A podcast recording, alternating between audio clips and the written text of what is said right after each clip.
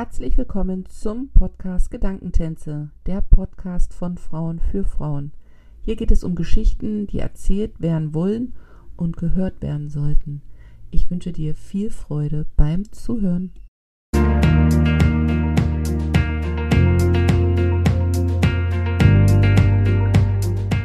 Herzlich willkommen zu einer neuen Folge im Podcast Gedankentänze. Mein heutiger Gast ist Katja. Sie wohnt im wunderschönen Thüringen und uns beide verbindet eine gemeinsame Kindergartenzeit, denn unsere Töchter haben dieselbe Kindergartengruppe besucht. Daraus entstanden ist ein herzliches Miteinander, egal ob nah oder fern. Und ich kann sagen, dass meine Schwangerschaft von Beginn an doch sehr leicht war.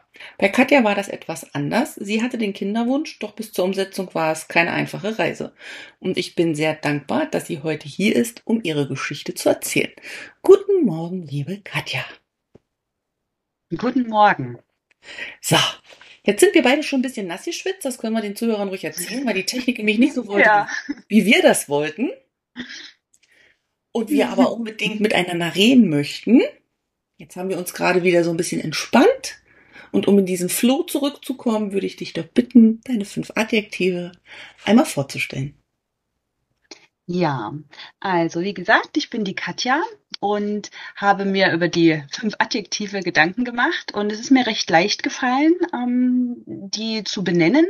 Mein erstes Adjektiv wäre, dass ich offen bin. Also damit meine ich offen in der Kommunikation, dass ich mich ähm, schnell mitteilen kann, auch Menschen, die mir fremd sind und da eigentlich keine Schwierigkeiten habe. Als zweites Adjektiv habe ich für mich mitfühlend ähm, gewählt, also empathisch die Fähigkeit, mich in andere hineinzuversetzen, auch deren Stimmungen wahrzunehmen. Ja. Ähm, das dritte Adjektiv, dass ich emotional bin. Und das finde ich ist eigentlich meine schönste Eigenschaft. Ähm, ich kann einfach ungezwungen meine Gefühle zeigen, ob das jetzt Freude ist oder auch Traurigkeit und habe überhaupt keine Schwierigkeiten damit, das auch vor fremden Menschen ja eben zu zeigen. Mein viertes Adjektiv ist, dass ich sehr zielstrebig bin. Also wenn ich mir was vorgenommen habe, dann ziehe ich das unter allen Umständen durch. Wenn das dann nicht gelingen sollte, ist das schwierig, weil ich halt eben auch eher unflexibel bin. Das habe ich aber nicht als fünftes Adjektiv gewählt, sondern da habe ich das Adjektiv angepasst gewählt. Ähm, in einer der vorherigen Podcast-Folgen habt ihr euch unterhalten über angepasst oder Unangepasstheit. Und ich fand das ziemlich spannend, äh, weil ich angepasst als was Positives empfinde. Also einfach die Fähigkeit, sich an verschiedenen Situationen, naja, nicht anzustoßen, den irgendwie so im Floh zu bleiben, mitzugehen und dann trotzdem aber seinen eigenen Weg zu finden. So habe ich das für mich ähm, ja eingeschätzt. Ein sehr schöner bunter Blumenstrauß. Und dieses Passtheit, was du zum Schluss meinst, ist ja doch mehr dieses ähm, Anpassen in Situationen mit den Eigenschaften, die man hat und nicht angepasst sein im Sinne von mitmachen und von sich ein Stück unter den Tisch kehren. Richtig? Mm, das stimmt nicht ganz. Also das stimmt, es ist einmal diese, diese erste Situation, die du meinst, aber auch, ich kann mich auch an die Gesellschaft ein ganzes Stück weit anpassen, ohne anzustoßen und da auch mal meine, meine Eigenheiten zurücknehmen. Also auch, auch diese, diese zweite Sache, die du da benannt hast, trifft zu.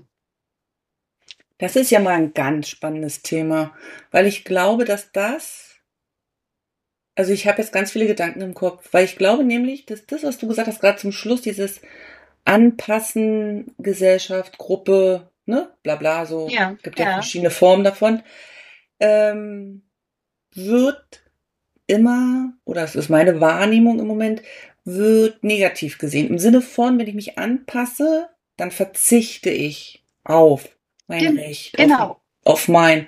Aber im Sinne von, also nicht wohlwollend, so wie du es beschrieben hast, im Sinne von, ich mache da jetzt mit und stelle meine Bedürfnisse mal zurück, sondern im Sinne von, mir wird was verwehrt. Weißt du, wie ich meine?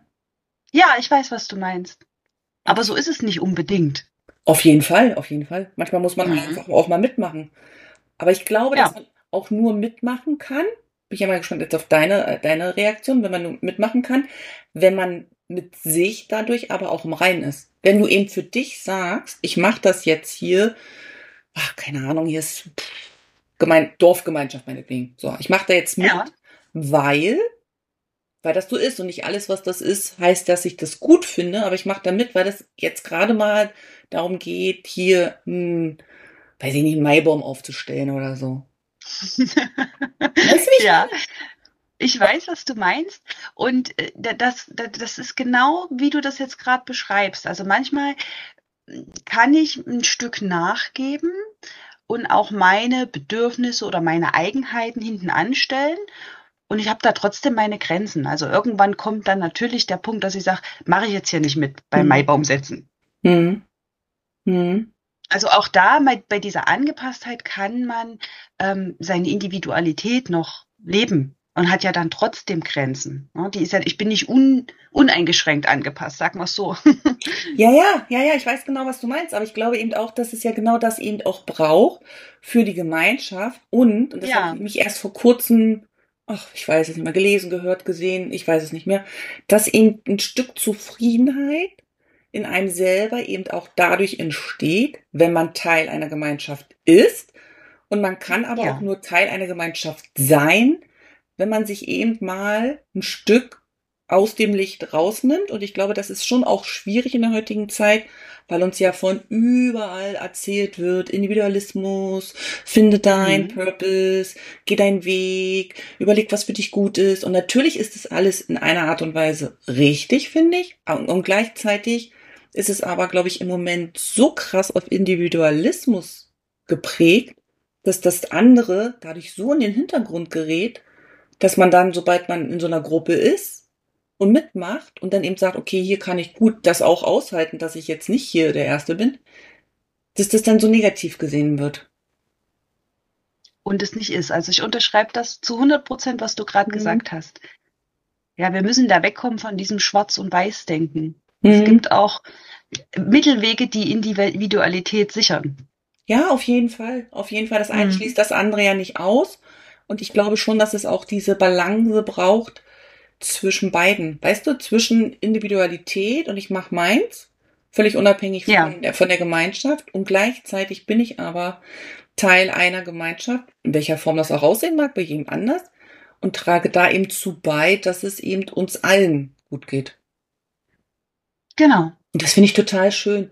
Und ich muss sagen, jetzt mal so unter uns, dass ja. ich das schon auch hier in China zum Beispiel vermisse. Da gibt's so eine, so eine wohlwollende Gemeinschaft, nur im ganz kleinen Rahmen, aber nicht in so einer, ja, gut, was ist jetzt klein, was ist groß, können wir ja wieder diskutieren, aber in dieser Intensität, wie ich es eben auch aus, aus, aus Deutschland kenne oder wie ich es selber schon auch kennengelernt habe, gibt es hier nicht.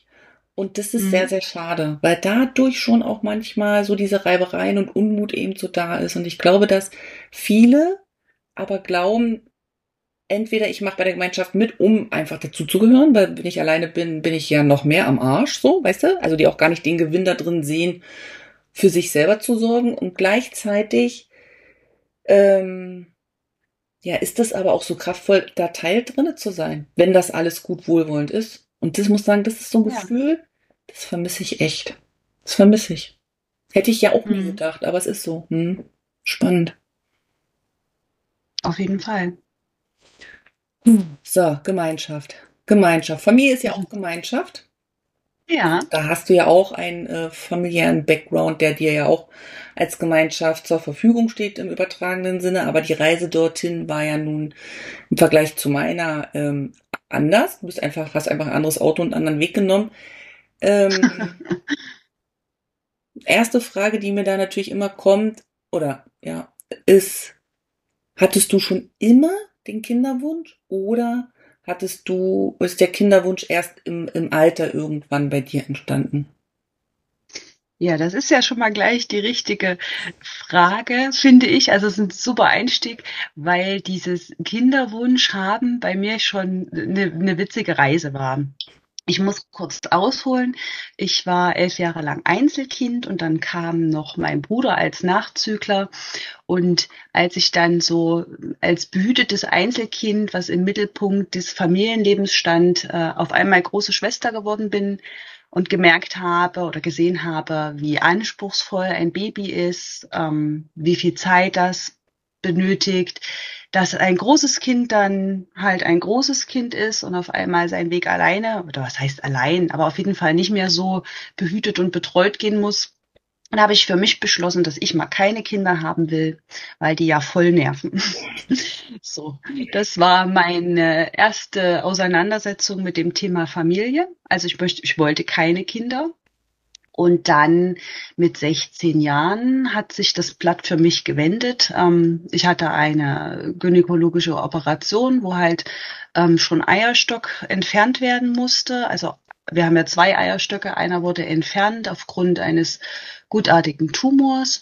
Und dann wurde mir nahegelegt von so einem älteren Arzt, dass ich doch mit meiner Kinderplanung oder Familienplanung nicht so lange warten soll, weil ich mal es schwer haben soll oder werde. Mhm. Aufgrund dieser organischen Situation. Und ab diesem Zeitpunkt hat sich das, wie gesagt, in meinem Kopf, da hat's Klick gemacht und ich habe gedacht, ich kann vielleicht keine Kinder mehr bekommen. Also wollte ich schnellstmöglich eine Familie gründen. Ja, mit 16 der erste richtige Freund, die erste große Liebe. 16 Jahre alt, äh, der wollte die Welt entdecken und äh, feiern gehen und Spaß haben und hatte dann mich als Spaßbremse am Bein, die äh, eine Familie, eine Familie gründen wollte und ein Nest bauen. Das hat natürlich nicht funktioniert und so haben wir uns dann getrennt und ich bin auf die Suche gegangen, also das kann ich jetzt im Nachhinein sagen, als ich mich da reflektiert habe. Äh, ich bin auf die Suche gegangen nach einem Partner, mit dem ich eine Familie gründen kann. Ja, so war das erstmal. Und habe dann auch ziemlich schnell meinen jetzigen Mann kennengelernt, der 15 Jahre älter ist als ich. Und damals, ich war gerade 18 Jahre alt, alles für mich hatte, was es meiner Meinung nach zum Familiegründen bedarf. Mhm. Also der hat ein Haus, der war finanziell abgesichert, ähm, der war schon gereift, also er wusste, was er im Leben will und was er nicht will. Und das war dann für mich sozusagen die perfekte Partie. und ich bin ganz schnell von zu Hause ausgezogen, was zu einem Verwürfnis, Zerwürfnis mit meinen Eltern geführt hat auch. Bin zu diesem älteren Mann gezogen in dieses Haus, in ein ganz kleines Dorf, habe da eine neue Gemeinschaft gegründet. Ich habe alles aufgegeben, was ich bis 18 Jahre äh, ja zu meiner Gemeinschaft ge gezählt habe, also auch Freunde, ähm, Nachbarn und halt eben meine Eltern, um ein neues Leben anzufangen und um eine Familie zu gründen. Verrückt. Genau. Verrückt, ja. Total. Im Nachhinein. Hm? Hm? Nee, du? Nee, du? ich habe zwei, zwei, zwei, zwei Gedanken. Das erste ja. ist, als du mit 16 bei diesem, bei dieser gynäkologischen Untersuchung gewesen ist und der Arzt diesen Satz gesagt hat, wenn der den Satz nicht gesagt hätte oder anders gesagt hätte, glaubst du, ich meine, es ist eine Wenn-Frage, aber glaubst du, dass das einen anderen Einfluss auf dich gehabt hätte? Absolut.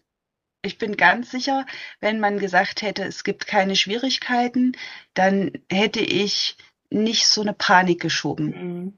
Also das war wirklich, ähm, ja, Angst, es hat Angst gemacht, ähm, dass mir ein Weg verwehrt werden könnte, den ich eigentlich ja gar nicht gehen wollte bis dahin. Mhm.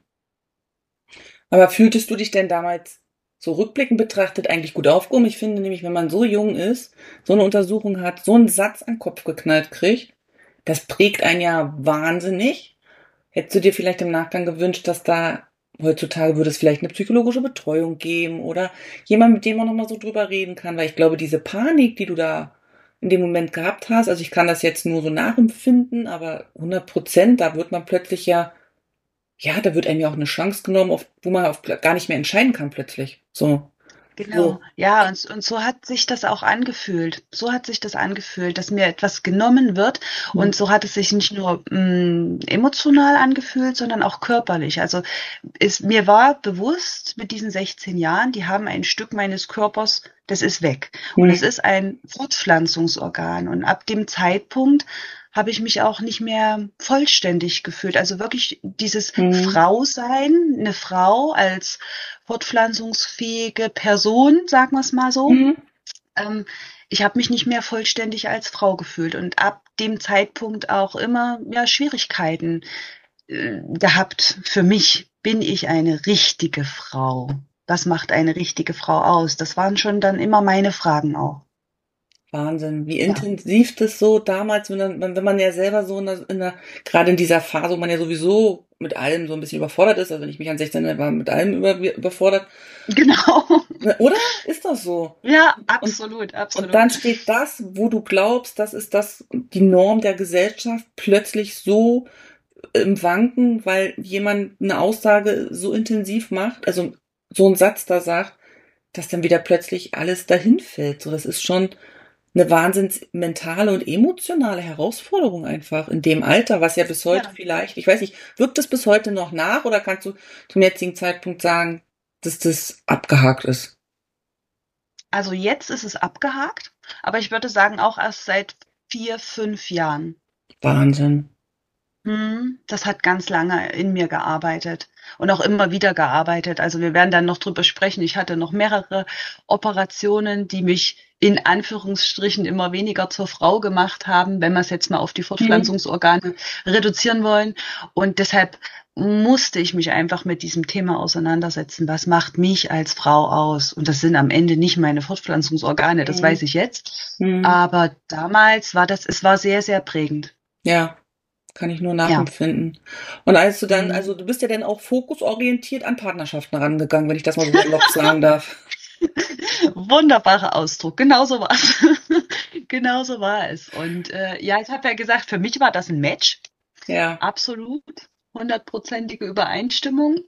Witzigerweise haben wir, also ich habe das ja nicht so aufgezogen, dass ich äh, ja, mich hingestellt habe und gesagt habe, so, ich suche einen Partner, mit dem ich mich fortpflanzen kann, sondern äh, Und du bist der Auserwählte. Und du bist der Auserwählte. Das war natürlich wesentlich charmanter, wie ich das gemacht habe. Und witzigerweise haben wir uns nicht über das Thema Kinderwunsch unterhalten. Also ich bin dann in diesen Ort gezogen, ein ganz, ganz kleines, niedliches Dorf. Ich finde es immer lustig, wenn du von Dorf erzählst, dann meinst du ja doch Tausende von Einwohnern. Ja. Wenn ich Dorf, wenn ich Dorf sage, meine ich 70 Einwohner. Ja, ja. Also wenn jemand mal Und- wissen möchte, wo das Ende der Welt ist, ich kenne es. Genau, das ist bei mir. Genau. ein wunderschönes äh, Fleckchen Erde. Genau, ja, also jetzt habe ich meinen Faden verloren. Ihr wart euch am Anfang nur sympathisch, also sympathisch, aber ihr habt nicht über den Kinderwunsch explizit ähm, Fakten ausgetauscht. Das war so der Einstieg. Genau, Genau. richtig. Weil ich vielleicht auch vorausgesetzt habe, in seinem Alter, mit seiner Situation, da will der ja Kinder. Auch spannend, So. oder? Ja, habe ich einfach vorausgesetzt. Aber überleg mal, wie spannend ist das? Da triffst du jemanden, unabhängig jetzt ob Partner oder nicht Partner, und war da so ein, so ein paar Eckdaten, Größe, Alter, Umsatz, Haus, bla bla bla, stimmt. Gehen wir davon aus. Ja, aber wie witzig, ne? Dass man so selber, es gibt ja auch andere Themen, wo man ja auch so eine Schablone hat und dann davon ausgeht. Und dann ist man wahrscheinlich überrascht, wenn es dann doch ganz anders sein soll. Aber ist ja auch spannend. Ne? Genauso, genauso. Na, ich hatte wahrscheinlich die Scheuklappen auf. Ne? Also ich wollte dieses Ziel, äh, Kinder, Kinderwunsch. Und dann habe ich gedacht, das muss ja jetzt auch allen anderen so gehen. Ja? Genau, du bist ja auch zielstrebig, hast du gesagt, ne? Fokussierte Genau. Partnerschaft, zielstrebig, los geht's. Los geht's. Ja, aber auf dieses Thema, wie gesagt, sind wir gar nicht gekommen. Das kam dann erst, da haben wir schon zwei Jahre zusammengelebt ähm, und uns, sag ich mal, unser, unser Nest doch gebaut. Dann kam dieses Thema auf, weil wieder in einer gynäkologischen Untersuchung halt Auffälligkeiten waren und ich da bei einer ganz netten älteren Ärztin war, die dann eine ähnliche Geschichte hatte wie ich. Und sie meinte auch, ähm, sie ist kinderlos geblieben. Und sie meinte halt eben wieder so zu mir, sie müssen versuchen, jetzt schon in jungen Alter äh, eine Familie zu gründen, nicht, dass ihnen dieser Weg verwehrt bleibt. Und da war ich wirklich ganz aufgelöst und bin nach Hause gekommen und da haben wir uns über dieses Thema unterhalten. Ähm, ich muss dazu sagen, vorher habe ich ihn schon in Situationen mit kleineren Kindern immer mal beobachtet. Also mein Mann, wie er sich da verhalten hat und muss sagen, der war jetzt nicht der Mann, der total kinderfokussiert war, äh, da irgendwie versucht hat, die zum Lächeln zu bringen, zu beschäftigen. Also ich hatte eher so das Gefühl, die nerven ihn. Und habe das nicht angesprochen. Mhm. Und äh, an, an dem Tag dann, als ich da, wie gesagt, aufgelöst nach Hause kam und dann dieses Thema wirklich angesprochen habe, ich habe einen Kinderwunsch und es kann sein, dass ich dir das nicht bieten kann, dass ich keine Kinder kriegen kann, aus organischen Gründen. Ähm, da haben wir uns das erste Mal darüber unterhalten, dass mein Mann eine Vorgeschichte hat, ähm, und zwar auch einen unerfüllten Kinderwunsch mit seiner vorherigen Partnerin, weil er schon eingeschränkt nur noch zeugungsfähig war. Ähm, ja, die haben sogar als Paar den Weg gewählt, schon künstliche Befruchtungen. Also die waren in der Kinderwunschklinik und, und haben da die ersten Anfänge gemacht, Untersuchungen und so weiter und so fort. Und das hat aber nicht zum Ziel gefühlt, äh, geführt. Also gibt's da auf jeden Fall eine Vorgeschichte. Und er war da ganz sensibel mit dem Thema. Aber hätte es die Partnerschaft für dich im Vorgang, hättest du die Partnerschaft abgeblockt, wenn du das gleich von Anfang an gewusst hättest? Das ist eine gute Frage. Da habe ich tatsächlich nie darüber nachgedacht.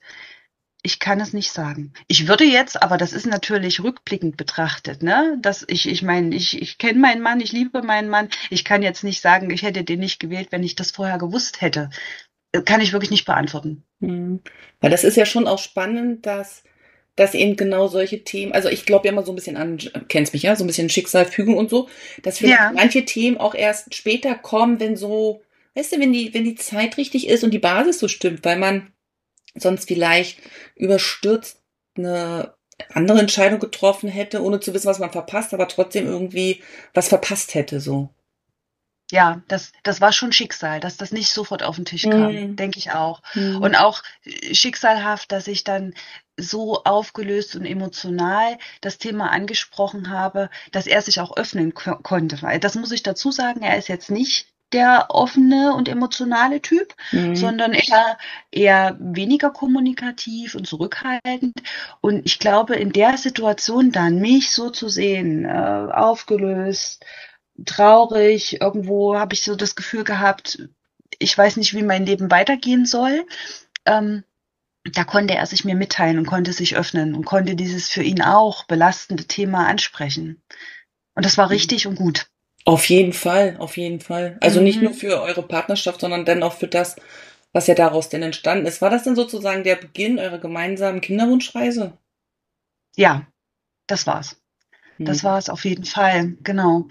Und wir haben das dann erstmal trotzdem so ein bisschen laufen lassen. Also ich, äh, ich sag mal so, wir haben nicht mehr verhütet. Mhm. Ähm, und ich habe schon mit jedem Zyklus irgendwo eine Erwartungshaltung aufgebaut. Weil es war ja so, wir wussten, bei ihm ähm, ist eine eingeschränkte Zeugungsfähigkeit, aber es war ja nie ganz ausgeschlossen. Mhm. Ähm, und bei mir war ja nur der Verdacht.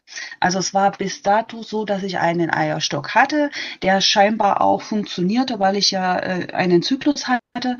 Und deshalb war nur dieser Verdacht da. Also haben wir es erstmal ganz normal äh, probiert und ich habe, wie gesagt, immer wieder Erwartungshaltung aufgebaut, wurde jedes Mal enttäuscht, aber wir haben trotzdem ein erfülltes Leben gehabt. Es war jetzt nicht, dass nur der Fokus auf den Kinderwunsch war. Wir haben unsere Arbeit gemacht, ähm, ich habe mich weiter qualifiziert. Äh, das war, das war okay. Es war nicht nur Fokus Kinderwunsch und das, das irgendwie an uns genagt hätte. Das muss ich ganz klar sagen. Das stelle ich mir schon auch schwierig vor, wenn man dann weiß, das ist so und ich glaube mit jedem Zyklus, wo es eben nicht klappt, die Enttäuschung ja, ich glaube, irgendwann überall spürbar ist. Also wirklich, glaube ich, im ja. ganzen Körper oder so. Und ich glaube, ja. dass das super wichtig ist, da eben nicht so verkrampft. Ich meine, das sagt sich immer so leicht, aber ich stelle mir das so schwierig vor, da dann immer noch ja. entspannt an die ganze Sache und das nicht so und verstehe mich jetzt bitte nicht falsch, aber das nicht so als Arbeit jetzt so zu sehen. Weißt du, so, okay, jetzt diesen Monat müssen wir mal drei Tage arbeiten und dann gucken, weißt du, wie ich meine, sondern dass man ja im Ganzen doch noch, ja, stelle ich mir echt schwierig vor. Hut ab, echt, ey. Ja, aber das, also ich verstehe, wie du das meinst, und das war Gott sei Dank bei uns so, dass da nicht, sag ich mal, das normale Miteinander drunter gelitten hat oder dass das so, naja, also in der, in der Fortpflanzungsmedizin spricht man tatsächlich vom Geschlechtsverkehr nach Plan. Und das war es nicht. Ja, also Das ist, mhm. ähm, das, das heißt so, wo du wirklich halt, sag ich mal, nach deinem Zyklus äh, die ganze Zweisamkeit richtest und dann Genau. am besten noch die Position und weiß weiß ich nicht alles. Mhm. Ähm, das war bei uns nicht so. Also das war wirklich äh, entspannt und wie gesagt, wir haben nebenher ein ein vernünftiges, gutes Leben geführt und äh, uns auch auf unsere Arbeit und auf andere Dinge fokussieren können.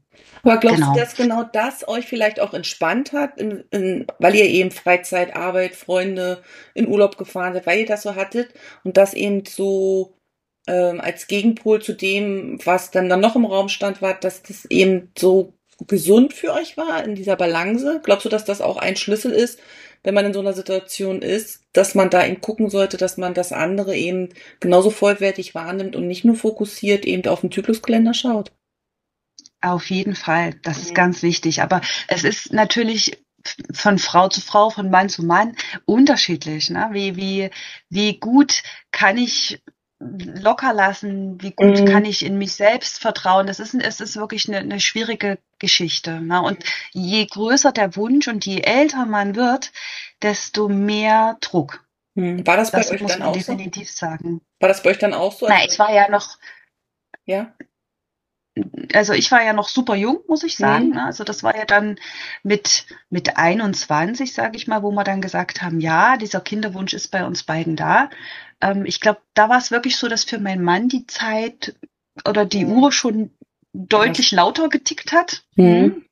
Mhm. Aber ich konnte da wirklich entspannt noch rangehen. Mm, Für mich war dann die Wende, als ich erfahren habe, dass mein Ex-Freund, der dann natürlich mit dieser, mit 16 Jahren, sie will jetzt ein Kind, überhaupt nicht zurechtkam, dass der dann Vater wurde. Das habe ich erfahren und das, das hat mich sehr bewegt, muss ich sagen. Nicht, dass ich dem das nicht gegönnt hätte, aber das war so dieses, ähm, warum hat er dieses Glück und ich nicht? Oh ja.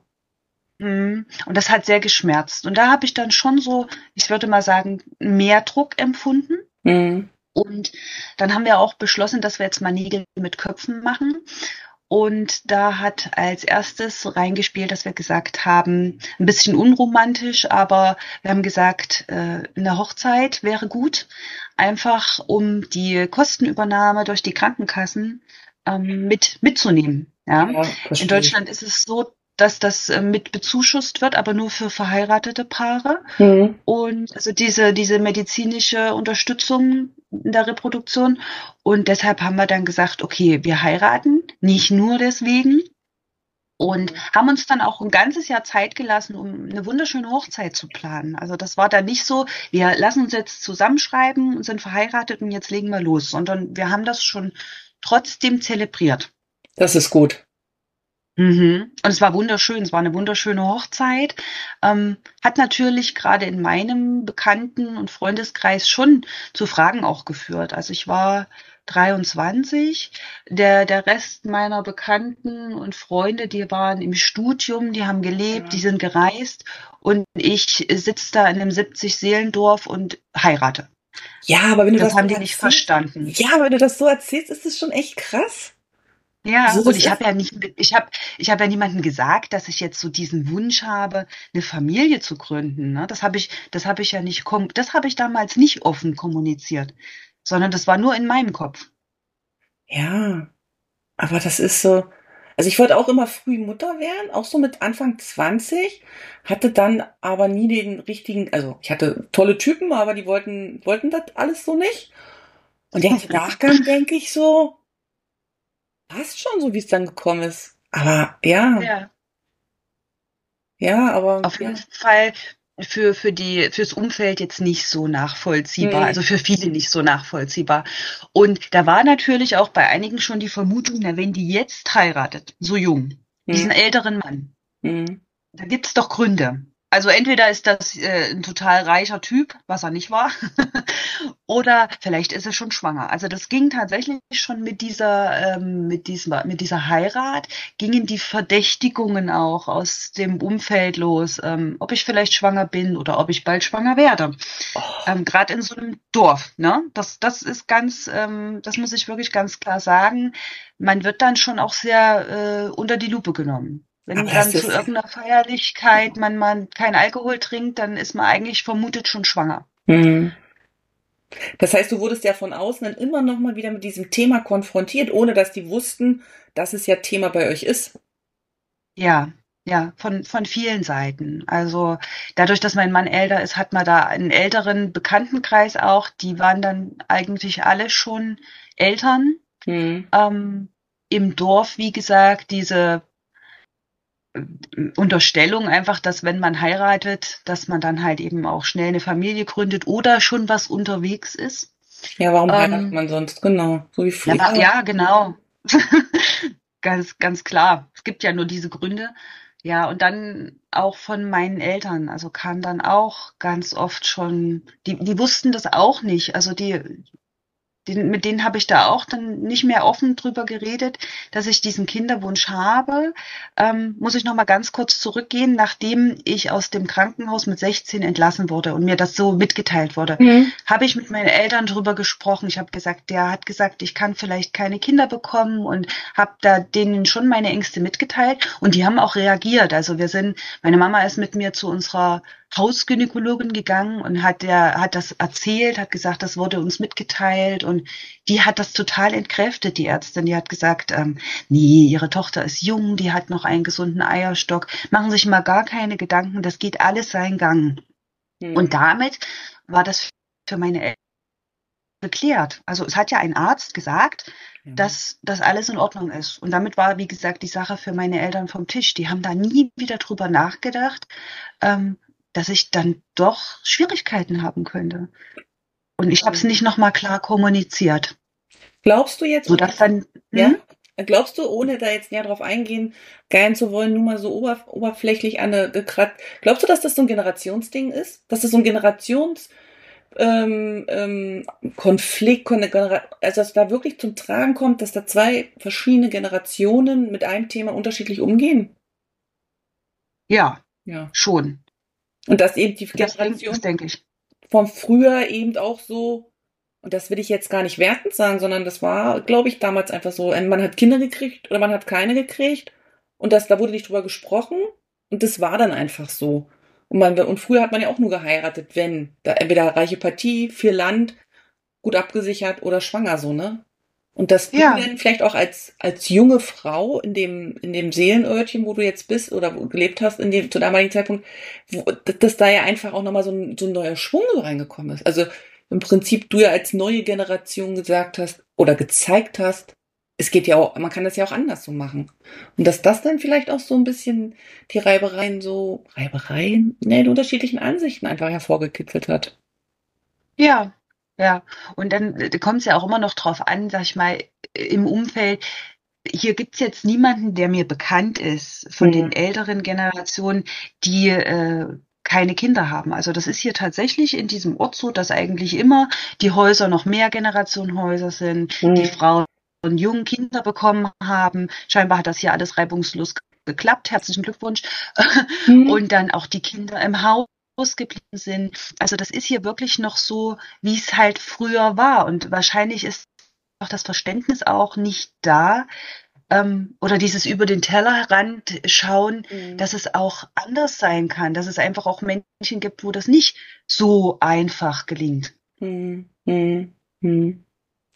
Und als ihr denn damals verheiratet äh, wart, Seid ihr dann schon gleich die nächsten Schritte gegangen oder hat das dann doch noch ein bisschen Zeit gebraucht, dann wirklich zu sagen, und jetzt der nächste Schritt? Weil ich glaube, das kostet ja dann auch noch eine Überwindung. Sagen, man geht jetzt äh, in eine andere Behandlungsform über oder man zieht nochmal einen anderen Arzt hinzu. Ja, es hat, es hat schon noch ein bisschen gedauert und vorher war wirklich die Sache, dass ich erstmal mich geöffnet habe. Ich habe, also meine Schwiegereltern wussten das ja schon von meinem mhm. Mann. Mhm. Den haben wir dann natürlich auch mitgeteilt, dass es auch von meiner Seite nicht so einfach ist. Ähm, dann habe ich mich meinen Eltern gegenüber geöffnet und habe gesagt, also ich würde euch ja gern Enkelkinder schenken, aber es ist bei uns nicht so einfach. Also es ist jetzt einfach nachweislich so, dass wir wohl auf normalem Wege keine Kinder zeugen können. Und die sind echt aus allen Wolken gefallen. Ne? Also die hatten damit nicht gerechnet. Mhm. Und das war, das war nochmal für mich eine Überwindung. Dann war auch eine große Überwindung, es meinen Arbeitgebern mitzuteilen. Ich hatte zu der Zeit zwei Arbeitgeber ähm, und habe mich entschieden, weil ich mich äh, informiert hatte, dass man halt ganz viel ausfällt, ähm, viele Untersuchungen hat.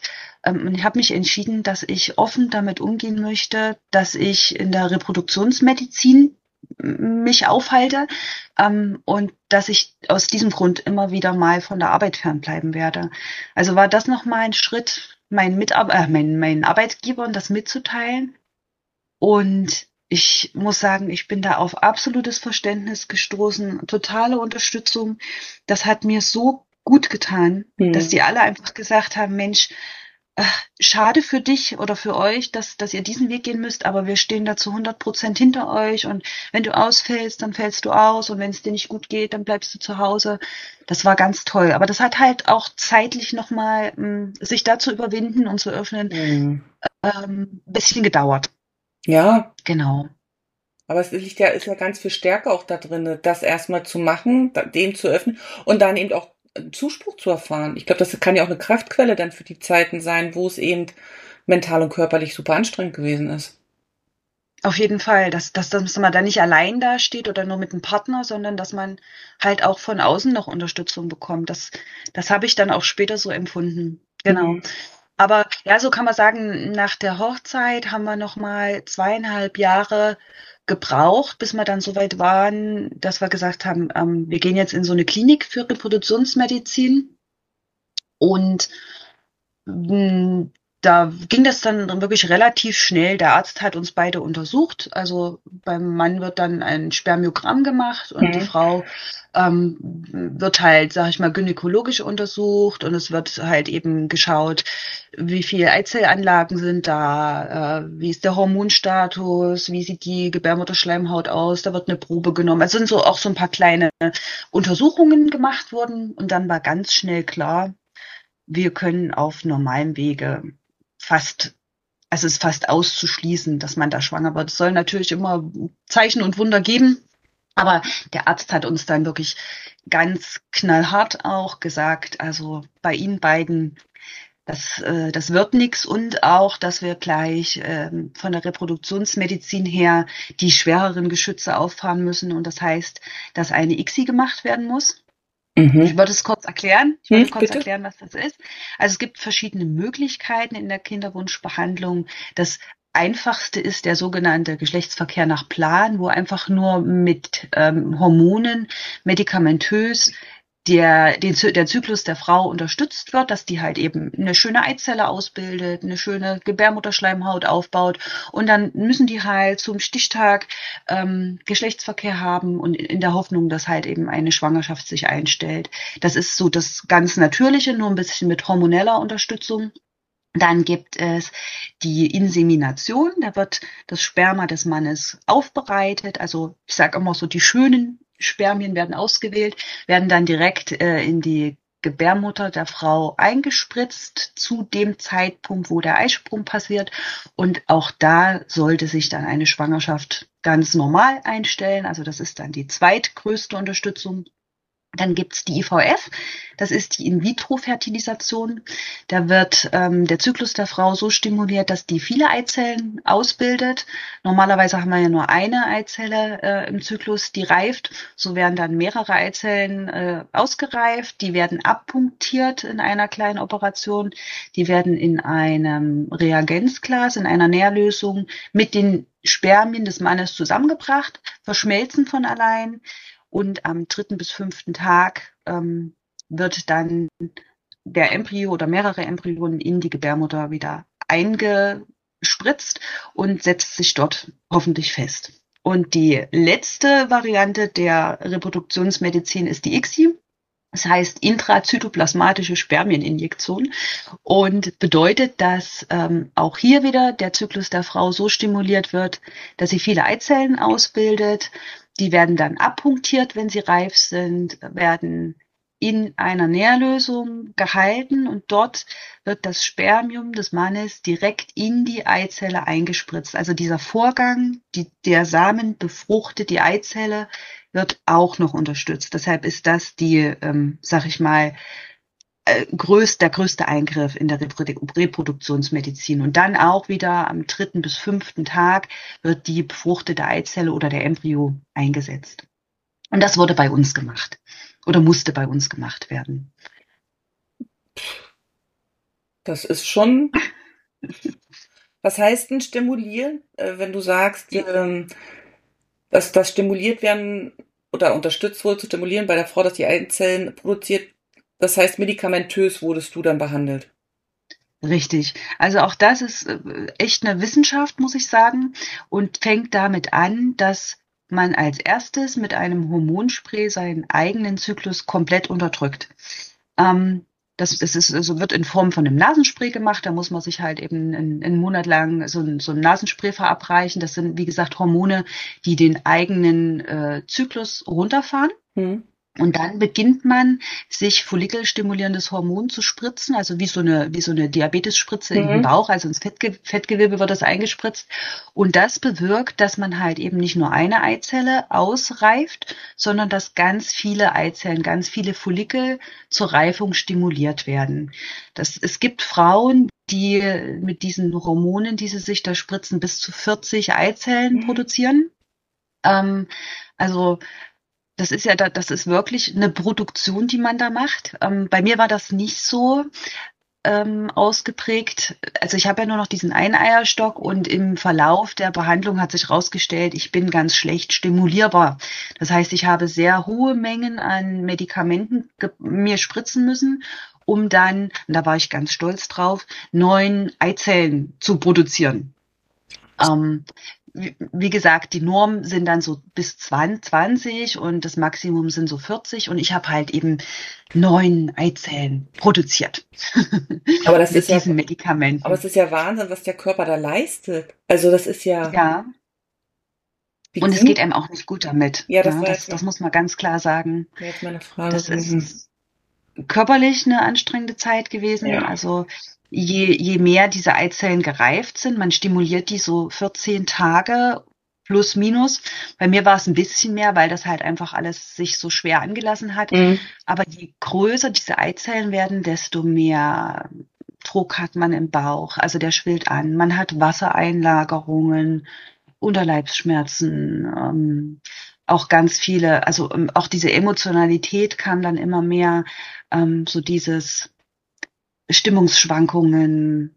Also diese, dieser normale weibliche Zyklus, den, den habe ich, ich würde sagen, tausendfach mehr mhm. einfach erlebt, ja. Ja, und äh, ich weiß nicht, wie war die Überwindung, sich selber so zu spritzen? Also man kennt das, also ich kenne das so aus Dokumentation, Reportagen, aber das wäre für mich zum Beispiel schon so, so eine Grenze, wo ich überlege, würde ich das machen wollen? Wie war das bei dir, so diese Überwindung, da dann eben selber auch mit seinem Körper baust ja eine ganz andere Beziehung plötzlich zu dem auch auf. Ja, also da muss ich sagen, da hat mir ja sehr meine Zielstrebigkeit geholfen, äh, weil dieses, dieses Ziel war ja, ich möchte schwanger werden. Ja. Und deshalb habe ich alles dafür getan, was ich tun musste. Ich habe da auch ganz, also ich habe auf diesen Arzt gehört, ich habe dem vertraut mhm. oder wir haben dem vertraut. Mhm. Der hat das alles für mich ganz schlüssig erklärt und dann habe ich das auch ganz einfach so durchgeführt, wie der uns das gesagt hat. An dem Tag machst du das, an dem Tag machst du das und so weiter und so fort. Und deshalb habe ich ganz zielstrebig einfach ähm, mir dann auch die Spritzen gesetzt oder, oder dieses Nasenspray vorher. Ich habe das nicht hinterfragt. Das hat mir geholfen. Mhm, aber es ist natürlich dann noch wieder cool, so eine Eigenschaft zu haben, die dir dann einfach hilft, ne?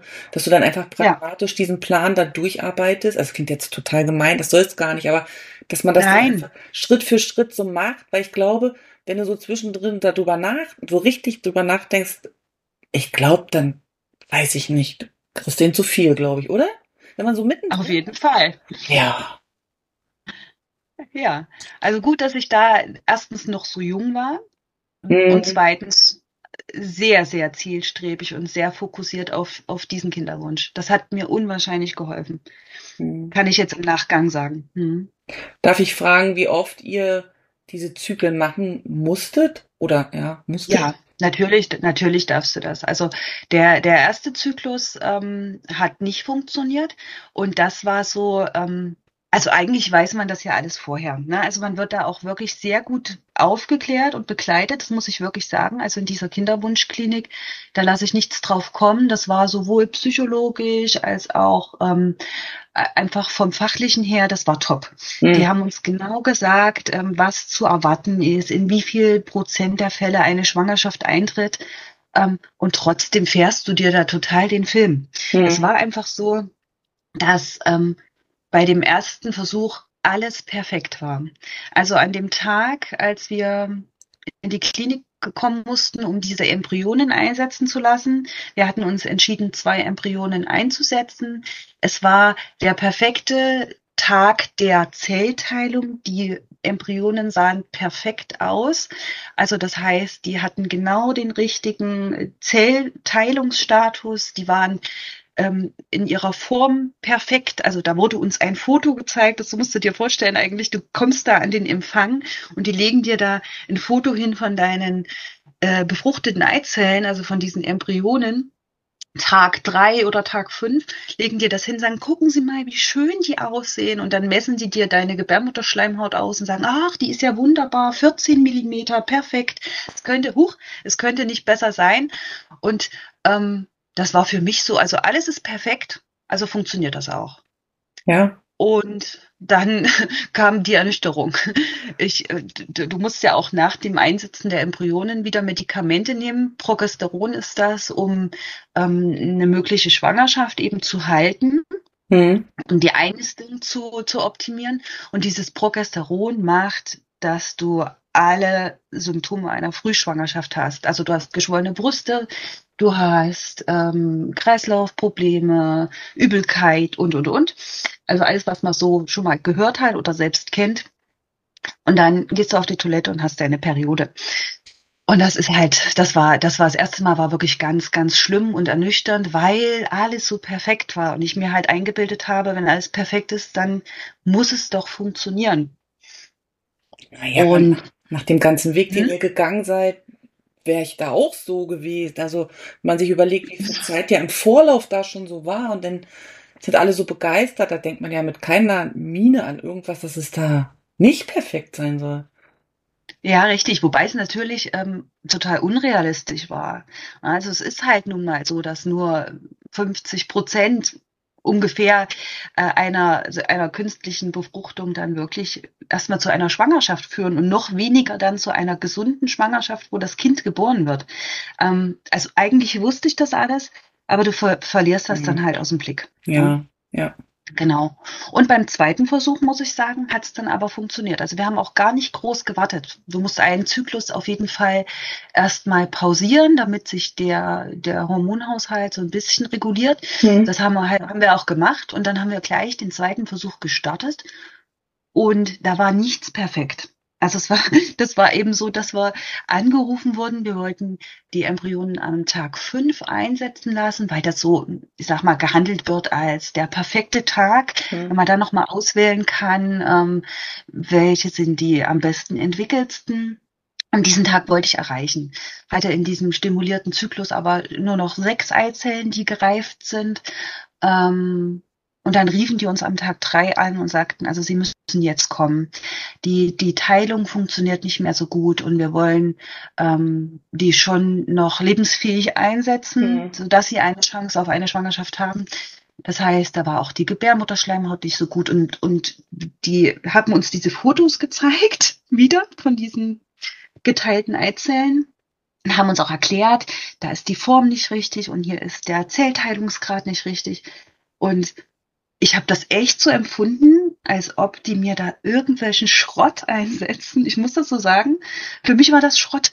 Die haben, ich habe wirklich gedacht, so, und jetzt wollen die nur abrechnen, die Befruchtung, weil das ist ja nochmal ein Eingriff, das ist wieder Geld. So habe ich das dann gesehen. Die wollen einfach nur noch das zu Ende führen und sagen, wir haben ja alles getan, aber das wird eh nichts. Mhm. Und umso überraschter war ich dann, äh, als ich, also da muss ich wieder sagen, ähm, ich hatte, ich hatte dann unwahrscheinliche Unterleibsschmerzen und habe mich entschieden, dass ich jetzt eine Schmerztablette nehmen will. Mhm. Das war so drei, vier Tage, bevor eigentlich die Periode hätte kommen sollen. Für mich aber, wie gesagt, klar, das ist kein Zyklus, der funktioniert hat. Also das ist, das wird nichts. Ich kann nicht schwanger sein.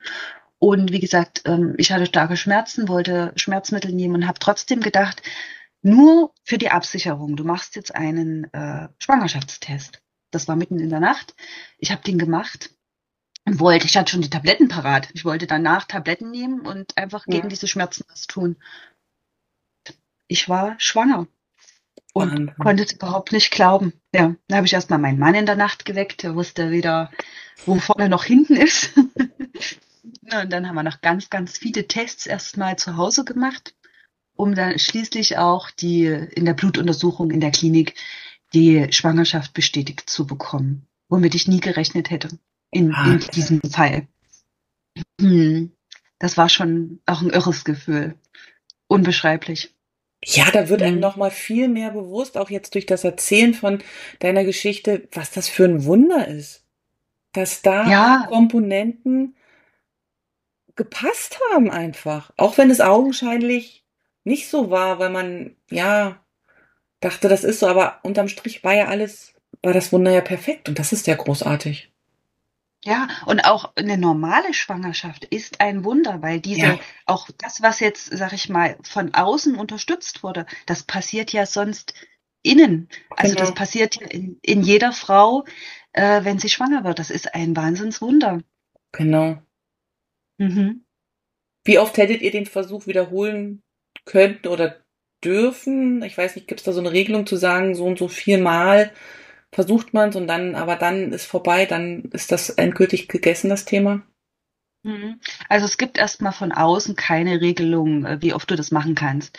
Es ist so zu unserer Zeit, ähm, ich hab, muss ganz ehrlich sagen, ich habe mich jetzt nicht nochmal beschäftigt, wie die aktuellen ähm, Verfahren sind, aber zu unserer Zeit war es so, dass unsere Krankenkasse ähm, drei Versuche für verheiratete Paare mit 50 Prozent Kostenabdeckung übernommen hat. Hm. Und das heißt, ab dem vierten Versuch hätten wir das alles alleine bezahlen müssen. Hm. Und wir reden da von hohen Kosten. Also so im Durchschnitt, sage ich mal, ist ein Versuch für so eine ICSI ohne Medikamente, also nur die ganzen Untersuchungen, Operationsverfahren, Labor, sind wir schon bei 5000 Euro. Und dann ist das Entscheidende eben die Medikamente. Hm. Und äh, wie gesagt, ich habe sehr, sehr viele Medikamente gebraucht. Wir haben es mal so übers Knie geschlagen. Ähm, für die zwei Versuche haben wir über 16.000 Euro ausgegeben. Wahnsinn. Hätten, hätten wie gesagt, wenn ein, also einen dritten Versuch hätten wir auf jeden Fall gemacht. Und dann hätten wir das halt allein tragen müssen. Ich kann dir nicht sagen, wie oft wir das versucht hätten. Ähm, ich bin ja sehr zielstrebig. Ich weiß nicht, ob es mir gelungen wäre, irgendwo zu sagen, und jetzt ist Schluss. Ich weiß es nicht. Also es ist wirklich unser großes Glück, dass das so, so schnell funktioniert hat.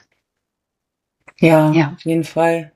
Aber ich kam auch nie in den Sinn, in der Vorbereitung für den ersten Versuch zu sehen, was dann passiert. Also wenn es dann eben nicht klappt, zu sehen, wie dein Körper sich erholen muss, diese ganze mentale Belastung. Ich kam aber nie in den Sinn, dieses Vor Vorhaben klingt jetzt so steril, aber das abzubrechen. Also ich kam dann nicht in den Sinn zu sagen, so, und jetzt haben, nee. Also, Nein, zu dem Zeitpunkt nicht. nee. Also wie gesagt, dieses, dieses Ziel, ein Kind, das habe ich oder haben wir komplett zielstrebig verfolgt und auch jetzt im Nachhinein, ich habe mir nur einen Zyklus Regenerationszeit gegeben. Ja. Das ist halt das Minimum. Ich habe in keinster Weise auf mich geachtet. Das muss ich wirklich so sagen. Ich habe zwar auf meine Ernährung geachtet, ich habe auf die Ernährung meines Mannes geachtet, damit bloß die Qualität der Spermien und der Eizellen optimiert ist. Aber was mental mit uns passiert und dass der Körper vielleicht auch ein bisschen mehr Zeit braucht, um sich zu regenerieren, Mhm. das habe ich mir nicht eingestanden und das haben wir uns nicht eingestanden. Ja, Und vor allen deshalb großes Glück gehabt. ja, vor allen Dingen, weil Mhm. ja dann nach dem zweiten Zyklus der Schwangerschaftstest positiv war. Das heißt, dein Körper ist ja sofort in den nächsten Modus gesprungen. In den Schwangerschaftsmodus. In den Schwangerschaftsmodus, genau. Und auch da wieder mit, mit Hormonunterstützung, um die Schwangerschaft zu halten, ähm, was dann auch wieder eigentlich total chaotisch war. Hm. Konntest du die Schwangerschaft genießen oder hattest du Angst? Also was, was, was war dein übergroßes Gefühl? Mhm. Ähm, also am Anfang war Angst und das lag ganz viel darin, also ja, ich habe ja, wir haben ja überhaupt keine Probleme mit dieser ganzen Reproduktionsmedizin gehabt, was da alles gemacht werden muss, was man für Medikamente nehmen muss, mit dem Ziel Schwangerschaft. Mhm. Ähm, was dann aber kam, war, dass auch in der Schwangerschaft, also bis zur zwölften Woche verbleibt man in diesem Reproduktionszentrum Mhm. und da war das eigentlich so, dass man wöchentliche Untersuchungen hatte. Mhm. Und dann haben die halt eben auch Hightech ähm, Untersuchungsmöglichkeiten. Das, der Embryo wurde ausgemessen, es wurden die Hormonwerte bestimmt. Und sobald da die kleinsten Auffälligkeiten waren, wurde dir das kommuniziert. Ich sag mal so, das passiert einer normal schwangeren Frau nicht. Dann geht man, ich glaube, das erste Mal in der sechsten, siebten Woche zur Bestätigung der Schwangerschaft und dann ist das nächste Mal in der zehnten Schwangerschaftswoche für einen Ultraschall mit Herztönen, ne? so ungefähr. Ja, ja. Und ich musste jede Woche hin. Also, und jedes Mal wurde ausgemessen und immer war halt irgendeine Auffälligkeit. Das kann ein Messfehler gewesen sein. Das kann die individuelle Entwicklung gewesen sein. Jedes Mal wurde halt eben kommuniziert, oh, das Kind ist zu klein. Oder gleich beim ersten Mal hatte ich halt in der Gebärmutter neben diesem frisch eingenisteten Embryo eine Zyste, die abpunktiert werden musste in einer kleinen Operation. Ähm, immer diese Angst, jetzt geht was schief. Oder Mhm. die Angst, das Kind ist nicht richtig entwickelt. Das, das war dann so vorherrschend. Also so konnte ich mich auch, ich würde sagen, bis Ende der zwölften Schwangerschaftswoche, als wir dann aus der Klinik entlassen wurden, gar nicht richtig freuen. Mhm. Ich habe das auch, ich habe das auch so kommuniziert. Also es wussten dann mein Umfeld, die wussten, dass wir in Behandlung waren. Den habe ich schon gesagt, dass ich schwanger bin, dass es aber eine nicht normgerechte Schwangerschaft ist. Also so habe ich das, glaube ich, gesagt, weil immer über uns dieses Damoklesschwert geschwebt ist, irgendwas ist nicht in Ordnung. Und ich immer Angst hatte, das geht noch schief. Mhm. Ja, also ich konnte mich am Anfang nicht darüber freuen, sage ich mal. Und äh, ab dem Zeitpunkt, als wir aus der Klinik entlassen wurden, habe ich gedacht, so, und jetzt bist du eine ganz normale schwangere Frau.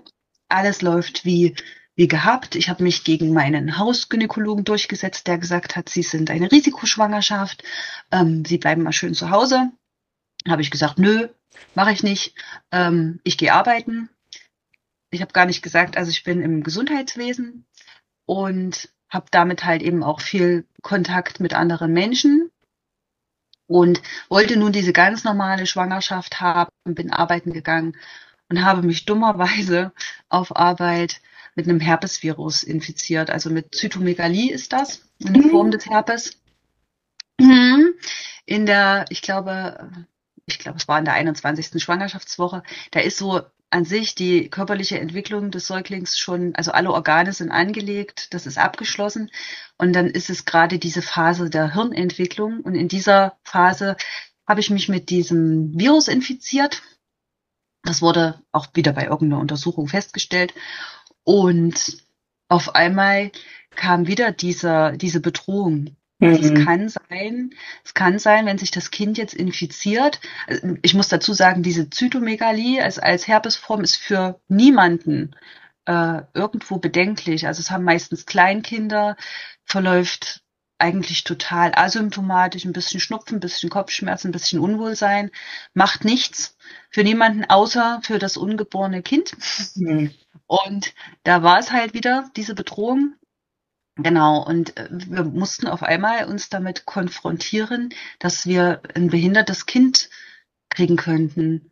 Und vor der ganzen Kinderwunschbehandlung hatten wir, da- das muss man ja auch führen, psychologische Gespräche, ähm, hatten wir auch die Absprache untereinander als Ehepaar, wenn das Kind irgendwelche Auffälligkeiten hat, also im Sinne einer schwereren Behinderung, dann würden wir die Schwangerschaft abbrechen. Das Mhm. war eben bevor ich schwanger war, unser, unsere gemeinsame Einigung. Und jetzt war ich schwanger, das Kind hat sich bewegt. Also man, man hat es gespürt, man ist schwanger, die Hormone waren da. Und auf einmal kann es sein, dass das Kind behindert ist und dass man es halt eben abtreiben kann. Also da gibt es dann die Möglichkeit eines Spätaborts bei ähm, einem gewissen Behinderungsgrad. Mhm. Bis zur 26. Schwangerschaftswoche hätte man das machen können. In dem Fall ja, und wie gesagt, das, das war dann nochmal ganz einschneidend. Und äh, da hatte ich auch das erste Mal gemerkt, wie eine Schwangerschaft alles bisher Gedachte verändert, weil ich sofort meine Hände schützend auf den Bauch gelegt habe, mache ich jetzt auch schon wieder, es ist ganz witzig, obwohl da ja nichts drin ist, äh, und gesagt habe, nein, das ist mein Kind ähm, und ich bekomme dieses Kind. Also das, das, das hat sich schon mal gedreht gehabt und mein Mann hat mich da auch unterstützt. Also der hat gesagt, er trägt diese Entscheidung mit, wenn, wenn die Tochter, also es ist ein Mädchen, das wusste man dann schon, wenn, wenn das Kind ähm, irgendwo beeinträchtigt ist, dann ist das trotzdem unser Kind und kommt auf die Welt und wir lieben es. Hm. Ja, Spannend, ne, wie solche Meinungen, wo man immer denkt, die sind festgefahren, sich dann mit einer veränderten Lebensphase und anderen Erfahrungen, die man gemacht hat, plötzlich um 100 Grad drehen können, ne, und man plötzlich eine ganz andere Meinung dazu hat. Hm. Genau. Das, also das fand ich auch, ähm, oder finde ich auch jetzt noch rückblickend betrachtet, ganz spannend, wie, wie, wie das sich verändern kann. Ne? Wo man auch wirklich denkt, das ist für mich unveränderlich und das steht fest und das ist so. Es ändert einfach, äh, es ändert sich einfach. Ja. Und das, wie gesagt, fand ich ganz schön interessant auch für mich. Ja, äh, kurz zusammengefasst, wir haben großes Glück gehabt. Ähm, also unsere Tochter hat sich nicht infiziert. Wir haben dafür sind wir in eine Studie gegangen. Da wurde ihr über die Nabelschnur alle vier bis sechs Wochen wurden ihr so Antikörper gespritzt mhm. gegen dieses Zytomegalie-Virus, dass sie sich nicht äh, infizieren kann. Und das ist gut gegangen. Also sie ist kerngesund zur Welt gekommen und hat keinerlei Beeinträchtigung. Gott sei Dank. Kann man im Nachgang noch herzlichen Glückwunsch zu sagen. Ja, ja. Hat, lässt diese Sorge dem Kind gegenüber, dass man ja von Beginn an hatte, irgendwann nach? Hm, das, das kann ich gar nicht sagen, weil ich glaube, dass ja jede Mutter, jeder Vater ähm, diese Sorge trägt. Also ich kann ja jetzt nicht sagen, dass jemand, der, der vielleicht diese Bedrohung nicht hatte in der Schwangerschaft oder der diese Schwierigkeiten nicht hatte, schwanger zu werden, ich kann das ja nicht einschätzen, ob die weniger Angst um ihr, äh, ihr, ihr Baby haben. Also das, das kann ich nicht einschätzen, weiß ich nicht. Aber wie ist es jetzt für dich in Bezug auf dein, auf dein Kind? Diese, diese Sorge, die du von Anfang an hattest, ist, wird die weniger, je älter sie jetzt wird? Oder hast du so das Gefühl, da bleibt immer so ein Stück, was mitgeht. Nein, also das ist, ich würde sagen, das ist, hat sich jetzt wirklich aufgehoben. Das ist jetzt, als sie dann auf der Welt war, war das dann wirklich für mich ein ganz normales Kind, ja, und die auch eine ganz normale Entwicklung gemacht und gezeigt hat. Und ich habe, glaube ich, wen, nicht weniger und nicht mehr Angst als, als Eltern, die diesen Weg nicht gegangen sind. Hm. Ja, Wahnsinn, oder? Mhm. Stand es für euch dann nochmal irgendwann zur Debatte, diesen Weg ein zweites Mal zu gehen? Ja, witzigerweise, muss ich jetzt wieder ein bisschen ausholen, äh, war es dann so, also dieses Kind war da, ich habe auch die Geburt als was ganz Tolles empfunden. Und dann kam natürlich die Zeit mit so einem ganz neugeborenen Säugling, die sind schwierig. Ähm, das wissen wir. Ja. Und ich weiß nicht, also meine Tochter hatte so einen umgedrehten Schlafrhythmus, also dieser Tag-Nacht-Rhythmus war bei ihr umgedreht. Sie hat also am Tag wunderbarerweise acht Stunden geschlafen. Und äh, wenn man auf die Zusprüche der älteren, erfahreneren Menschen gehört hätte, die dann sagen, schlaf, wenn das Kind schläft, hm. dann wäre das vielleicht alles ganz gut händelbar gewesen. Aber ich habe nicht gehört und äh, habe dann also die Nächte durchgewacht und am Tag dann Haushalt und was man halt so macht, geschmissen. Und das hat mich ganz schön ausgelaugt. Also ich muss sagen, ich war wirklich äh, relativ schnell nach der Geburt mh, mm, enttäuscht, wie mhm. das so ist. wie, wie anstrengend das ist, ähm, dass das jetzt für mich nicht die absolute Erfüllung ist, dass ich jetzt nicht jeden Tag 100 Prozent glücklich bin. Ich habe dann sehr, sehr schnell nach zwei Monaten den Weg zurück ins Arbeitsleben auch gefunden, stundenweise. Ich habe da eine ganz tolle Unterstützung von meinem Mann und meiner Mutti gehabt, die die Tochter betreut haben in der Zeit und äh, habe das auch alles geregelt bekommen mit Abpumpen und Flaschen füttern und dann wieder stillen. Also das war eigentlich total aufwendig, aber mir hat es gut getan, dass ich stundenweise arbeiten gehen konnte, dass ich rauskam aus diesem nur Mama sein in diesem 70 Seelenort. Mhm und hatte eigentlich so für mich gesagt, das ist voll anstrengend, brauche ich jetzt nicht nochmal. Und dann, also war auch wieder wie wie als Kind ne, mit meinem Bruder, wo ich gesagt habe, Kinder sind voll anstrengend, ich will keins. War das jetzt auch so, Kinder sind voll anstrengend, ich will nicht noch eins. Und dann hatte ich Routineuntersuchung gynäkologisch und hatte wieder einen Tumor an dem noch verbliebenen Eierstock. Mhm der wieder operiert werden musste. Da war unsere Tochter elf Monate alt. Ich habe noch gestillt, bin in die Klinik, wo ich operiert werden sollte und habe gesagt, ähm, also ich stille noch. Ich möchte eine Operation haben, äh, die stillfreundlich ist, also was dann die Narkose und die Nachbehandlung angeht. Und hatte dann so ein naja, es war halt ein Mann, der Oberarzt, der war, der hat dann so gesagt, naja, also wissen Sie was, Ihr Kind ist elf Monate, jetzt hören Sie doch einfach auf zu stillen, dann können wir eine ordentliche Operation machen und dann ist halt gut die Sache. Wahnsinn. Das war schon so das, das erste Mal, wo ich dachte, sag mal, spinnt der oder was? Ich ja. entscheide, wie lange ich mein Kind stille und äh, Punkt.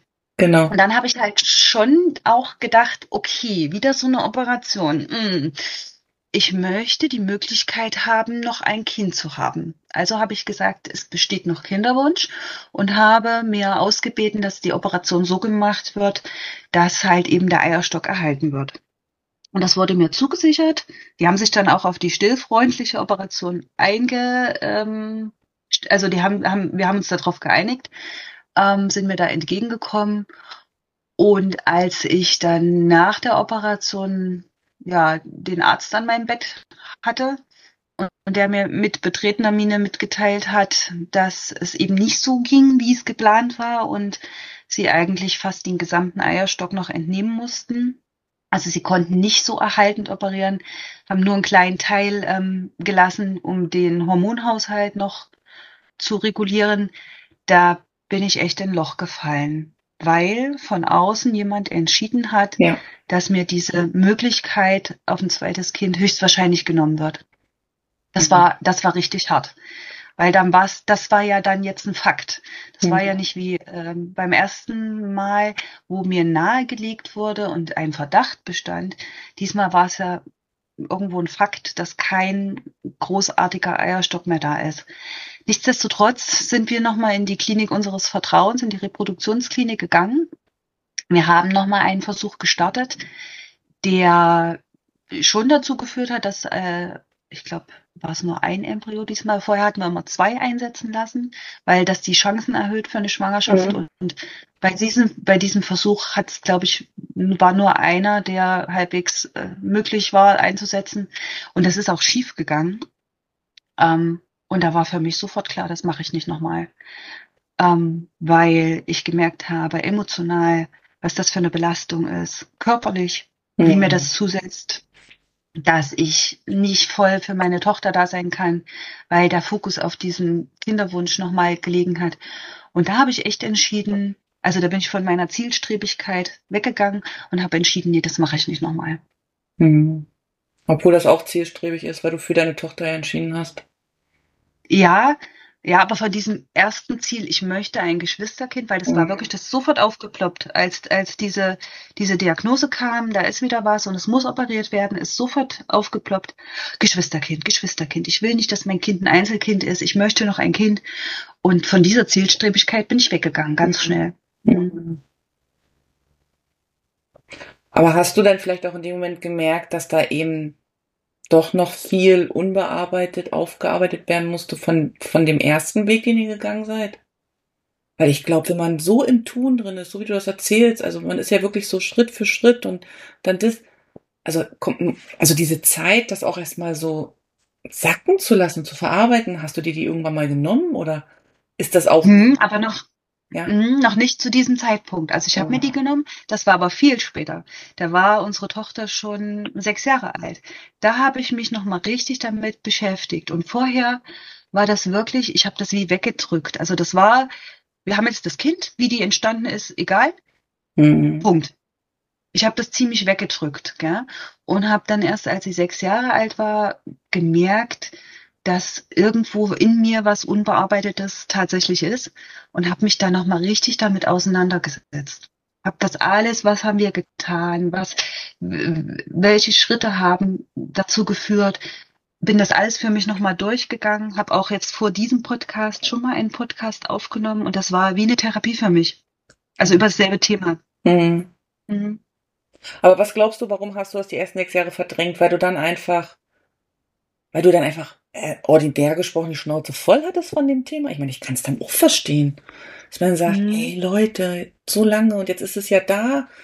Also ich verstehe dann schon auch, dass man dann vielleicht mental auch erstmal sagt, ich will mich jetzt erstmal nicht mehr mit dem Thema beschäftigen. Ich weiß nicht, ob das, ob das so zugetroffen ist. Also ich glaube eher, dass ich voll und ganz darin aufgegangen bin, Mutter zu sein, Mhm. Nebenbei aber trotzdem auch mich beruflich weiterentwickelt habe. Also es war für mich auch immer ganz wichtig, dass ich im Berufsleben bleibe, dass ich nicht nur Hausfrau und Mutter bin.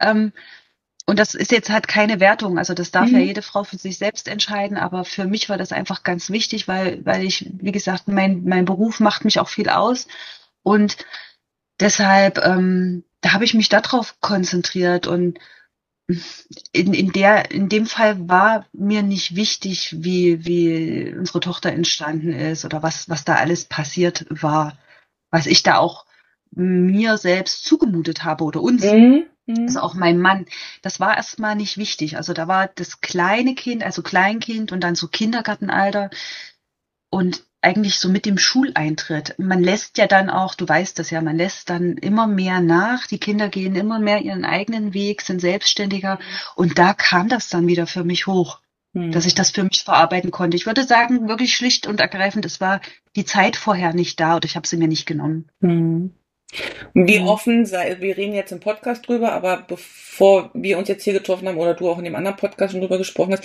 wie offen wird das Thema bei euch daheim angesprochen oder besprochen? Wird das auch mit, mit, mit eurer Tochter besprochen? Also magst du dazu was sagen? Oder ist das so ein Ja. Thema, wo man dann vielleicht irgendwie sagt, das ist jetzt so und darüber wird man, also, weißt du, so, die älteren Leute Nee, sagen darüber. Also ja.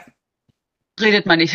Genau. Nee, also bei uns ist das schon so, dass ich von Anfang an, so sobald, sag ich mal, das kognitiv bei unserer Tochter ähm, funktioniert hat, von Anfang an wusste sie schon, dass äh, ich auf normalem Wege nicht schwanger werden konnte mit ihr. Also das ist im Grunde genommen so ein bisschen dadurch entstanden äh, in der Familie. Man bewegt sich ja auch mal unbekleidet und ich habe halt eben durch meine Operationen äh, viele Narben im Bauchbereich und das hat sie auch gesehen und irgendwann auch gefragt, was das Mhm. ist. Und da habe ich, also weil sie auch so diese, dieser Gedanke, bin ich rausgeschnitten worden, war, war so was, was sie beschäftigt hat. Und da habe ich gesagt, Mhm. nein, Okay. ähm, das ist nicht so, sondern ähm, dass ich halt eben Operationen hatte, weil ich halt im Bauch krank war und habe ihr dann auch erklärt, dass ich von alleine nicht schwanger werden konnte wegen dieser Operationen und dass wir halt eben ärztliche Hilfe gebraucht haben. Und je älter sie jetzt wird, also sie wird jetzt zwölf Jahre, ähm, je älter sie wird, desto mehr äh, reden wir da auch drüber. Und ich bin, äh, also wir werden das auch so machen, dass sie irgendwann wissen wird, dass sie halt eben reproduktionsmedizinisch entstanden ist und dass das nichts Schlimmes ist. Also ich bin da ganz offen und ich rede auch ähm, in meinem Berufsumfeld mit meinen Patienten darüber. Es sind ganz viele, die wissen, wie unsere Tochter ähm, gezeugt wurde. Und ich muss sagen, ähm, ich wünsche mir einfach, dass das weniger ein Tabuthema wird und diese Vorstellung, die viele vor allen Dingen auch ältere Menschen noch haben, dass das dann so Retortenkinder, Reagenzglas-Babys, ne, dass, dass, dass, dass, dass die wegkommen von diesen Gedanken. Denn egal wie die Zeugung passiert ist, das sind am Ende ganz normale Kinder. Ja. Definitiv bin ich bei dir.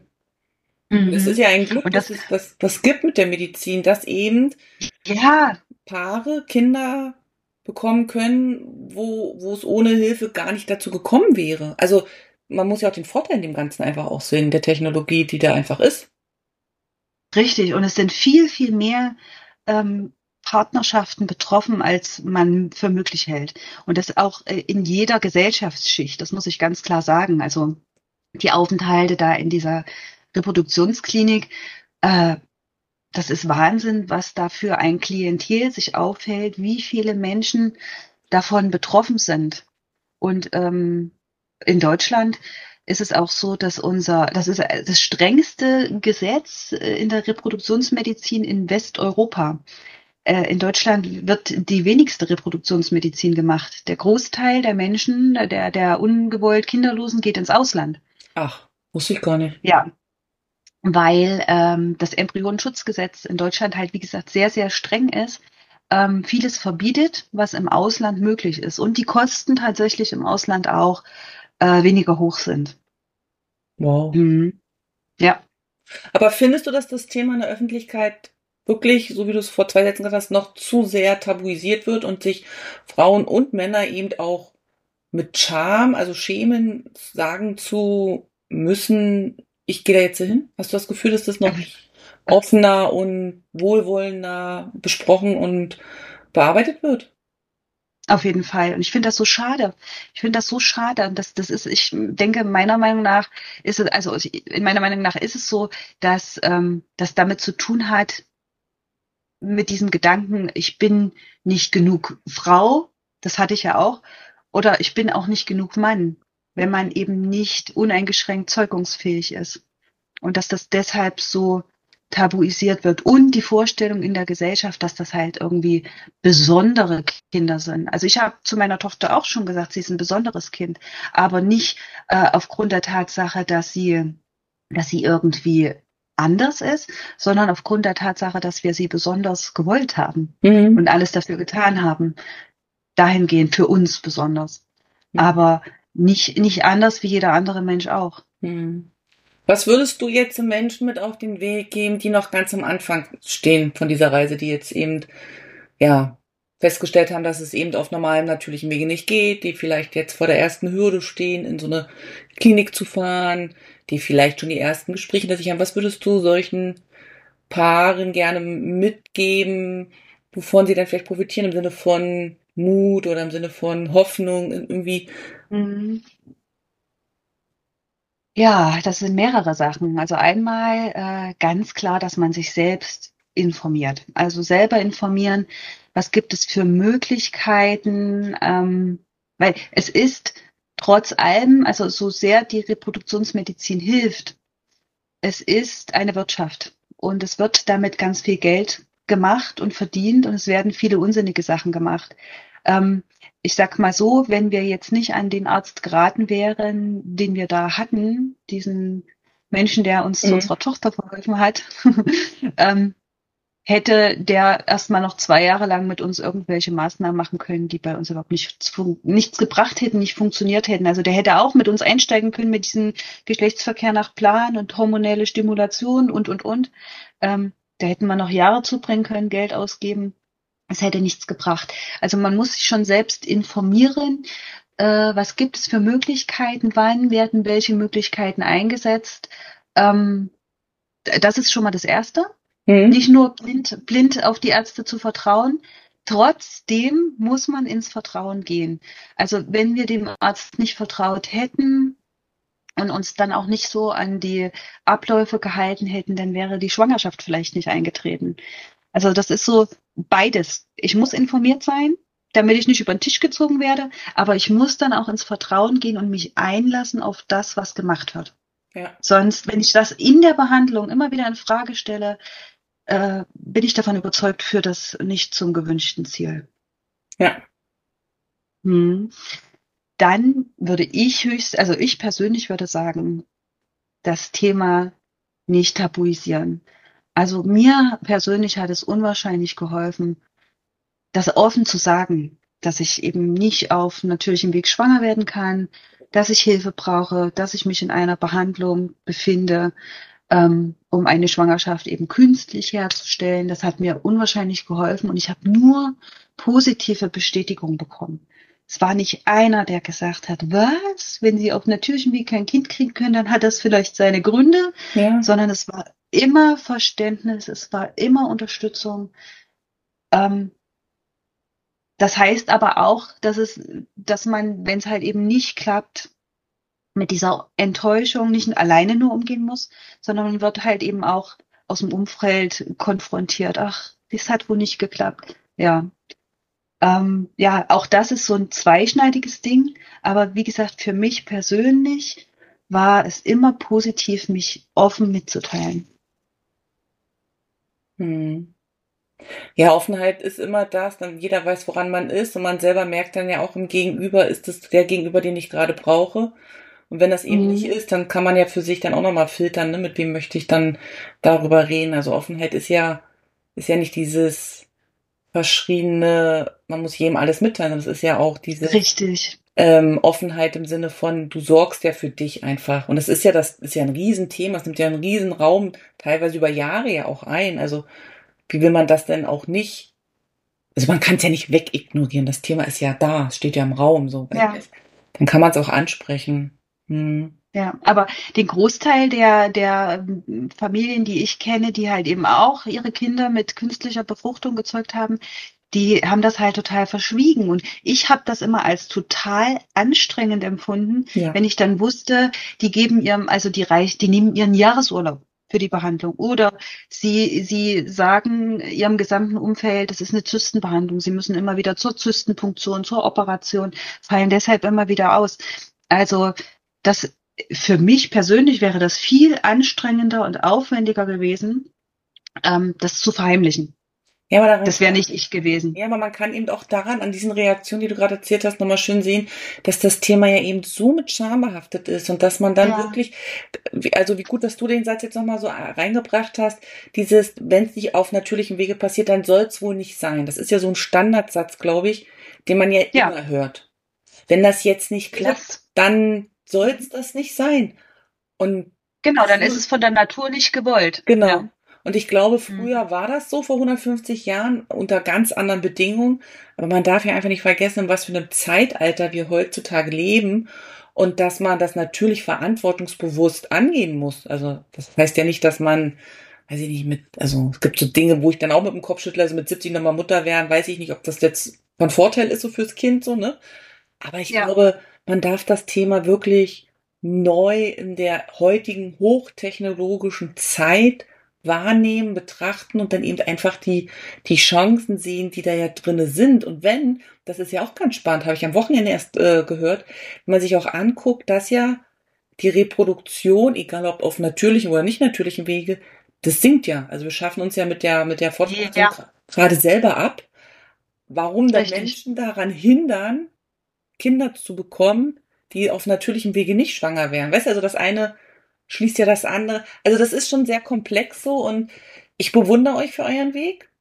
Definitiv, weil ich immer, ja, weil wir uns ja wie gesagt auch mal privat darüber ausgetauscht haben, weil ich immer so überlege, aber ich glaube, das ist so eine Theoriefrage, die man sich nie beantworten kann, weil ich nicht wüsste, wie, wie ich das, ob ich das gemacht hätte, weil ich das so emotional, mental anstrengend nachempfinde, nee, kann ich nicht nachempfinden, also es hört sich einfach so für mich so super anstrengend an, dass ich nicht weiß, ob ich so tough gewesen wäre wie du. Ja, aber ich habe es gar nicht als, als tough empfunden. Also erstmal danke für diese Anerkennung, aber ich habe es gar nicht als tough empfunden. Ich äh, kann jetzt ganz kurz noch sagen, ich habe eine sehr, sehr, sehr mir nahe Freundin, die genauso alt, fast 40 jetzt äh, oder 40 wie ich ist, die halt eben bisher kinderlos geblieben ist und die ganz klar für sich entschieden hat. Und das wäre auch übrigens noch was, was ich ähm, zukünftigen Eltern mitgeben würde, also die diesen Weg gehen wollen. Mm, man muss sich vorher damit auseinandersetzen, wie weit bin ich bereit zu gehen. Das kann einmal finanziell sein, mhm. das kann aber auch, das kann aber auch sein, ähm, wie geht es mir emotional oder uns und körperlich damit. Also an welchem Punkt ist Schluss. Das ist verhandelbar natürlich, ja, also irgendwo können sich die Grenzen verschieben. Es ist auch so erfahrungsgemäß von, von, von anderen Betroffenen, dass, dass diese Grenze an dem Punkt ist Schluss oder wenn wir hier, weiß ich nicht, 30.000 Euro ausgegeben haben, ist Schluss. Das verschiebt sich mit jedem, äh, mit jeder nicht äh, eingetretenen Schwangerschaft nach hinten. Ne? Mhm. Aber trotzdem sollte man immer wieder neu als Partner auch verhandeln, was heißt verhandeln, sich darüber unterhalten und, und sich das vielleicht auch visualisieren, an, an welcher Stelle müssen wir akzeptieren, dass wir vielleicht kinderlos bleiben und sich auch immer wieder vergegenwärtigen, wie toll äh, das, das Leben trotzdem ist. Das war auch so ein ja. ganz für mich einschneidender Satz, den mir der, der Psychologe da mal gesagt hat. Guck, was haben Sie in Ihrem Leben? Also wir hatten dann das, das Haus, eine tolle Arbeit. Ähm, wir hatten uns, wir hatten einen Hund. Das war so mein, mein Kinderersatz erstmal. Und das war auch toll. Und das auch zu sehen, bewusst wahrzunehmen, ich habe ja trotz allem ein tolles Leben. Ja. Das ist ganz, ganz, ganz wichtig. Zu sehen, was man hat und zufrieden zu sein. Ja, das ist gut, dass du das jetzt auch nochmal so sagst, weil mhm. ich glaube, man ist sonst, also ich ja, vermute, dass viele ja so auch diese Kinder eben auch fixiert sind und wir wissen ja beide, dass das ja nur eine begrenzte Zeit ist, dass wir mit den Kindern haben, also bei denen einfach ausziehen. Ja. Das Projekt ist auf 20 Jahre ausgelegt und dann kommt was Neues. ähm, und ich glaube, wenn man sich dessen nicht so bewusst ist, dann, dann ist das schon echt eine Nummer. Und dann mit solchen besonderen Umständen noch mal viel mehr, weil ich glaube, dann sieht man das ganze andere Schöne, was ja daneben immer noch ist. Das ist schon schwer, dann das auch zu wertschätzen, wenn man dann so fokussiert ist auf, ich will doch aber. Genau, also zu fokussiert ist, denke ich, nicht gut. Und nochmal dieser kurze Bogen zu meiner Freundin, die hat sich ganz bewusst gegen reproduktionsmedizinische Maßnahmen entschieden. Ähm, und ich muss ganz ehrlich sagen, vor ihr ziehe ich den Hut. Dass sie ja. entschieden hat, wenn, wenn diese ganzen äh, natürlichen Sachen, also ich glaube, die haben zumindest diesen äh, Geschlechtsverkehr nach Plan, das haben sie gemacht, also so ein bisschen hormonelle Unterstützung, aber sie hat ganz klar gesagt, für sie fällt völlig flach, da irgendwelche Eizellen heranzuzüchten, die arbeitet übrigens auch in der äh, Humanmedizin, Biologie. Also die kennt sich da bestens aus. Viel mehr, als dass der, der Laie in der Reproduktionsmedizin weiß, was da alles passiert. Und die hat für sich ganz klar gesagt, das mache ich nicht. Also ich züchte in mir keine Eizellen äh, mit irgendeiner Qualität heran und da wird auch nichts künstlich befruchtet. Die hat für sich da die Grenze gezogen. Und da, wie gesagt, ziehe ich den Hut davor das bewundere ich viel mehr als den Weg, den ich gegangen bin. Aber das zeigt ja auch nochmal ganz schön, wie vielfältig dieses ganze Modell sein kann. Von ich kann ganz normal Kinder kriegen, will aber nicht, bis hin, ich will Kinder um jeden Preis, bis hin zu, hier ist die Grenze oder so. Weißt du, wie ich meine? Und ich glaube, ja. die Akzeptanz in der heutigen Gesellschaft, wo wir ja immer danach schreien, jeder soll individuell sein und dann bist es plötzlich, indem du sagst, ich gehe den Weg der Reproduktion eben äh, mit, mit, mit Unterstützung und dann sind sie plötzlich nicht mehr alle so dafür. So statt zu akzeptieren, dass es ja auf diesem Wege so viele Abzweige gibt und dass es niemandem auch nur ansatzweise zusteht, das zu beurteilen, welchen Weg ja. anders geht. Und dann natürlich auch die Beurteilung der Kinder, die dann äh, dadurch entstehen, weil dann man vielleicht sagt, ja, du bist, äh, weiß ich nicht. Ne, aber dann kann ja sein, dass manche sagen, diese Kinder sind besonders und werden in Watte gepackt, dann gibt's wieder andere, die das mitkriegen. Also da, da, das ist ja noch so ein kleiner Rattenschwanz, der so hinterherkommt. Und ich glaube, das ist ja auch das, was so wichtig ist, zu akzeptieren, dass das so vielfältig ist auf diesem Weg und dass niemand das Recht hat, auch eine Ansatzweise ein Urteil zu fällen, sondern maximal Interesse und Neugier zu zeigen. Und dann war es ja. aber auch schon. Genau. Hm. Sehr schön gesagt. Hm. Wow. Ja, also ich finde das Thema super spannend. Ich kenne, habe einige Bekannte, die diesen Weg auch gegangen sind, erfolgreich und erfolglos. Mhm. Ich bedanke mich bei dir auf jeden Fall für deine Offenheit und dass du die Geschichte mit uns geteilt hast, weil ich wirklich, wirklich glaube, dass das Thema noch zu sehr tabuisiert wird, noch zu sehr schambehaftet ist, dass meine, wir könnten auch einen zweiten Podcast dazu aufmachen, was macht das mit einem als Frau, wenn das so ist. Also da kommt ja so viel, ja. da steckt ja so viel drinne. Und ähm, ja, tausend Dank, dass wir uns hier getroffen haben und du deine Geschichte erzählt hast. Sehr gerne. Sehr gerne. Ist ja für mich auch wieder, wie gesagt, auch immer wieder die Auseinandersetzung und ein Stück weit Aufarbeitung. Also das tut mir auch gut, darüber zu sprechen. Sehr gut. Ich würde in den Shownotes mich verlinken. Wenn einer Kontakt haben möchte, soll er sich an mich wenden und ich leite es weiter. Machen wir das so? Ja, ja. Genau, so machen wir das.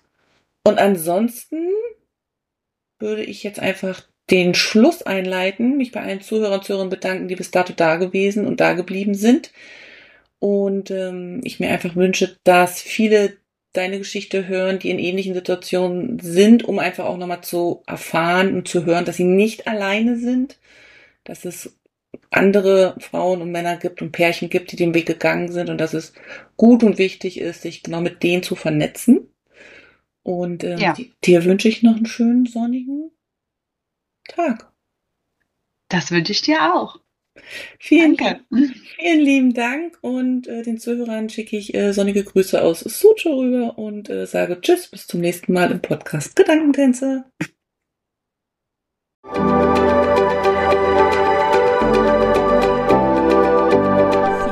dass du heute mit dabei warst. Ich hoffe, du hattest eine gute Zeit hier und ich freue mich, wenn du den Podcast abonnierst, kommentierst und weiterempfiehlst.